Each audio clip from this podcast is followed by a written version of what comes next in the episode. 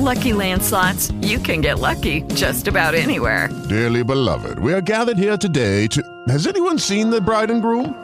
Sorry, sorry, we're here. We were getting lucky in the limo and we lost track of time.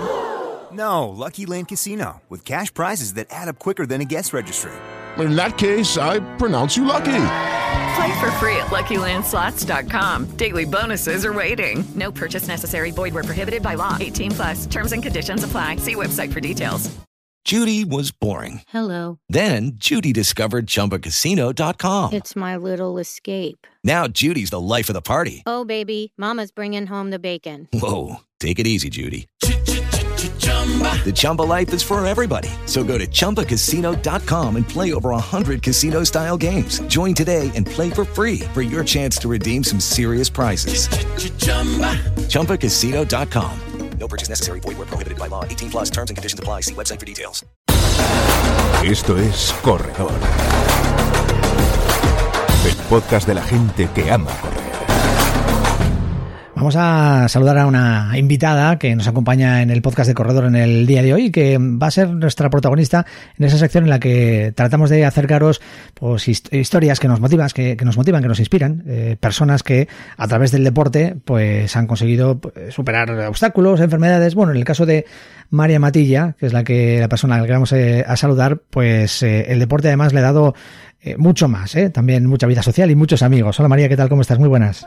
Hola, muy buenas tardes, Luis. Bueno, encantados de tenerte aquí en Corredor en este podcast en el que queremos que nos cuentes un poco de tu historia, porque, bueno, la gente que, que está muy metida, sobre todo en redes sociales, en el mundo de los corredores, ¿no? Y sobre todo en el ámbito de Madrid, que es donde más tú te mueves, em, pues es posible que sepa quién es María Matilla y te, y te ven, pues eso, sonriendo siempre, con muchos amigos, eh, acompañándote en carreras populares con tu silla de ruedas o, o handbike compitiendo, o en las silla de ruedas que, que muchos amigos eh, te ayudan y, y, van empujando, ¿no? Para, para llegar a la línea de meta siempre como, como una fiesta. Pero, pero ¿cuándo empieza? Porque, bueno, primero eh, hay que decirle a la gente que, que, igual no conoce tu historia que tú desde nacimiento pues te, pues te ves postrada en una, silla de ruedas o tienes eh, algo que, que, se llama espina bífida, ¿no? Y hace que, que pues eso, pues que tu vida pues, pues no sea como la de los demás, ¿no?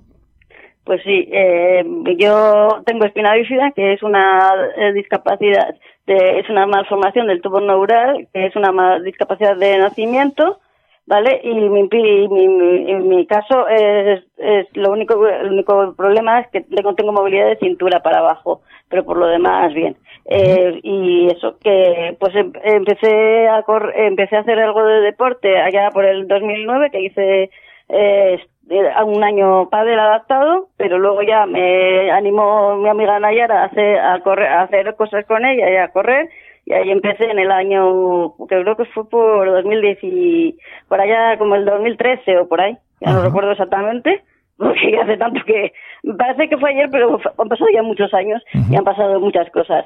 Y nada, empecé pues lo corriendo por hacer algo con ella y empezamos con la Liberty y ahí empezamos, empecé a conocer a más gente eh, me, me, y me enganchó, me enganchó, conocí a un montón de gente y me enganché al mundo, al running, al running solidario y luego pues me habló Nayara también de que había unas, unas handbags como tú comentabas en el Parque Juan Carlos I y que si me apetecía probarlas y desde y, desde, y al año siguiente empecé a montar en handbike y compagino las dos cosas. Uh -huh.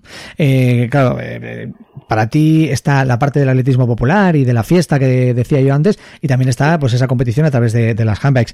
Eh, sí. ¿Por qué? ¿Por qué te acercas al handbike y por qué quieres competir? ¿Qué es lo que encuentras en, en ese deporte, en esa modalidad? Eh, pues eh, me acerqué al mundo de las handbags porque ya te comento que me lo, me, lo, me habló de ello Nayara que porque no quería probarlo. Lo probé, me gustó y me, el coordinador de las actividades deportivas de la fundación también me dijo que entrar si quería entrar en el equipo entré y yo, yo creía que no, pero tengo tenía en mi interior mi vena de competición y de querer superarme a mí misma y ganar y esas cosas y, y, eso, y eso es lo que me motiva y también que conozco un montón, que se, también se conoce allí un montón de gente. Uh -huh.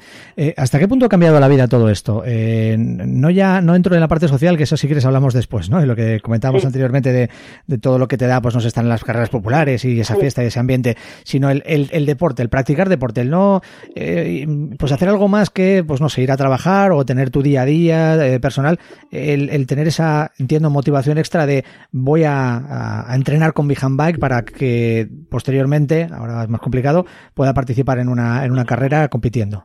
Sí, ahora es más complicado, pero por ejemplo, ahora que ya se puede empezar a correr y esas cosas, salgo con mi handbike más que nada para hacer deporte, que sé que me viene bien para la salud, pero porque me, me, siento libre, porque soy autónoma conmigo, conmigo, vamos, que soy autónoma, que no necesito eh, no, no necesito estar con nadie ni que me ayude nadie, pero no digo que no me guste correr en compañía o, o, o, compaginar eso, pues entrenar por diversión o entrenar para una competición. En este caso ahora competiciones no hay, con lo cual entreno por diversión y para mejorar y para sentirme yo bien conmigo misma. Ajá. Hoy en día en, muchos sitios, no solo en España, no vamos a criticar aquí lo nuestro, pues eh, la, la, vida para personas con, con discapacidad pues, pues es, es, complicada, ¿no? Por, porque siempre hay obstáculos eh, de los físicos y de los no físicos, ¿no? A los que os tenéis que enfrentar.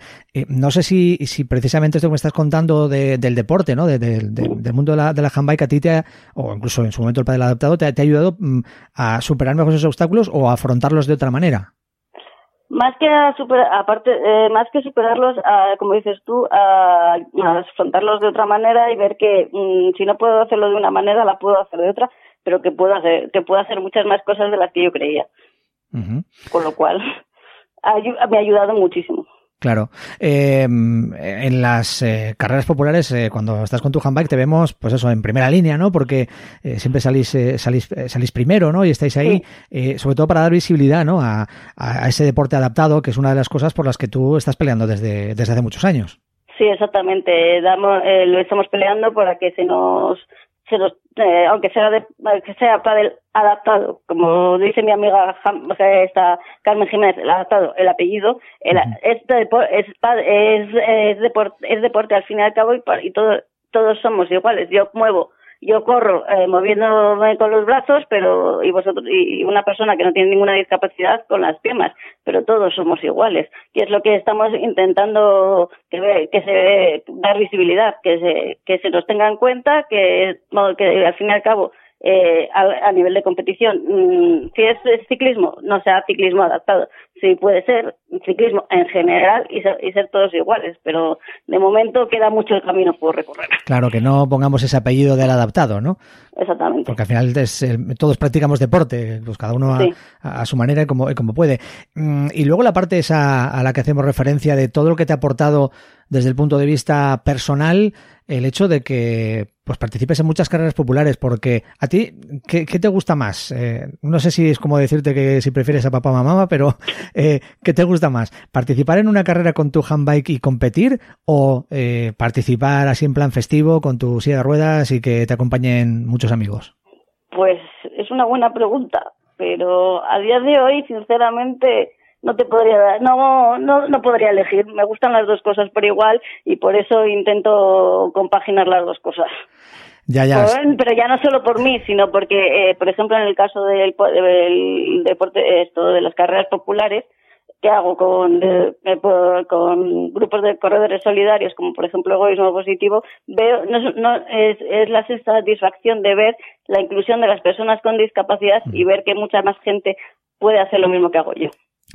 Claro, claro, eh, eh porque el componente festivo lo unís también al componente de la solidaridad, ¿no? Y al final eh, es la reivindicación, la solidaridad, la, fiesta, el ambiente y el pasarlo bien, ¿no? El que vayamos todos con una sonrisa, si estamos practicando deporte y además pasándonoslo bien, pues eh, la ganancia, el beneficio es, es doble. Mm, ahora mismo, claro, no puedes practicar de ninguna de las dos maneras, en las no. practicar tu deporte en grupo, en colectivo, de ninguna de esas dos maneras, es decir, no puedes correr, eh, competir en handbike y tampoco puedes correr en carreras populares. Pero si estás saliendo a entrenar, ¿no? Aunque te costó un poco eh, iniciarte eh, de nuevo, o sea, es decir, retomar de nuevo la calle con, con tu handbike, ¿no? ¿Por qué fue eso? No, no, no solo con la handbike, con la vida. Eh, me tocó, me costó retomar la calle en general. Pues porque por mi, por mi discapacidad y porque soy demasiado exigente conmigo misma y vivo y estaba, estaba estoy rodeada de más gente en casa pues me daba miedo de si salgo a la calle y me contagio mm, puedo contagiar a mi familia y no, eso no me lo puedo permitir por eso me costó más salir. Y luego sí pues eh, en el ámbito del deporte me costó mucho más puesto que he estado dos meses sin moverme de casa y bueno y sin moverme casi sin hacer ejercicio, Claro. con lo cual el volver a coger la bici eh, me ha costado, pero bueno, gracias a que tengo buen- muy buenos amigos que se han trasladado a mi zona a correr conmigo y que tengo una entrenadora que es amiga también y que no me abandona nunca, pues, eh, pues he vuelto a, a cogerlo con más ganas. Ajá. Em, eh, hombre, no mientas, porque yo creo que algo sí que has hecho en casa, algo de ejercicio no has hecho. Sí, ¿Alguna algo de Ah, ejercicio, vale, vale. mancuernas, cinta elástica algunos días, pero bueno, eh, estás aquí con la familia, estás en casa y dices, "Uf, qué pereza. Hmm. Algo tengo que hacer, lo sé, pero me da pereza y pues dices, lo, lo dejo. ¿Y qué es lo que te motiva ahora eh, para salir con la handbike a entrenar? Porque Pues- no hay competiciones a la vista. No, no, no hay competiciones a la vista, pero es lo que te digo. Eh, por ejemplo, eh, estos domingos estoy quedando con domingos o sábados con muchos, con varios amigos, casi todos son, eh, que conozco desde hace mucho y vienen hasta mi barrio y, corre- y corremos juntos. Eso me motiva y además, como vienen, me obligo a mí misma a salir a la calle. Y aparte de eso, pues como, como ya te digo, mi entrenadora, aunque no hayamos entrenado, hemos estado hablando todos, todos los días por WhatsApp y ya he empezado desde la semana pasada con planes de entrenamiento, pero para coger, para ir cogiendo su- soltura. Bueno, pues esperamos verte ya entrenada próximamente en alguna carrera popular o en alguna competición que tengáis de handbike, que no, no tiene por qué ser exclusivamente en las carreras populares a las que estamos acostumbrados a ir los, corredores. Eh, María Matilla, muchísimas gracias, eh, que tengas mucha suerte, que pases genial el verano entrenando con amigos o sin amigos, pero eh, que eh, cuando volvamos de nuevo y la normalidad sea total, te encontremos ahí en una carrera en primera línea o, o atrás, cerrando, cerrando la carrera, nos da igual. Yo también es- espero volveros a ver pronto en alguna carrera. Deseando estamos. Hasta, hasta la próxima, un saludo. Un saludo, Luis. Si quieres escuchar más audios como este, busca el podcast Corredor en las principales plataformas de podcast. Suscríbete a nuestro canal.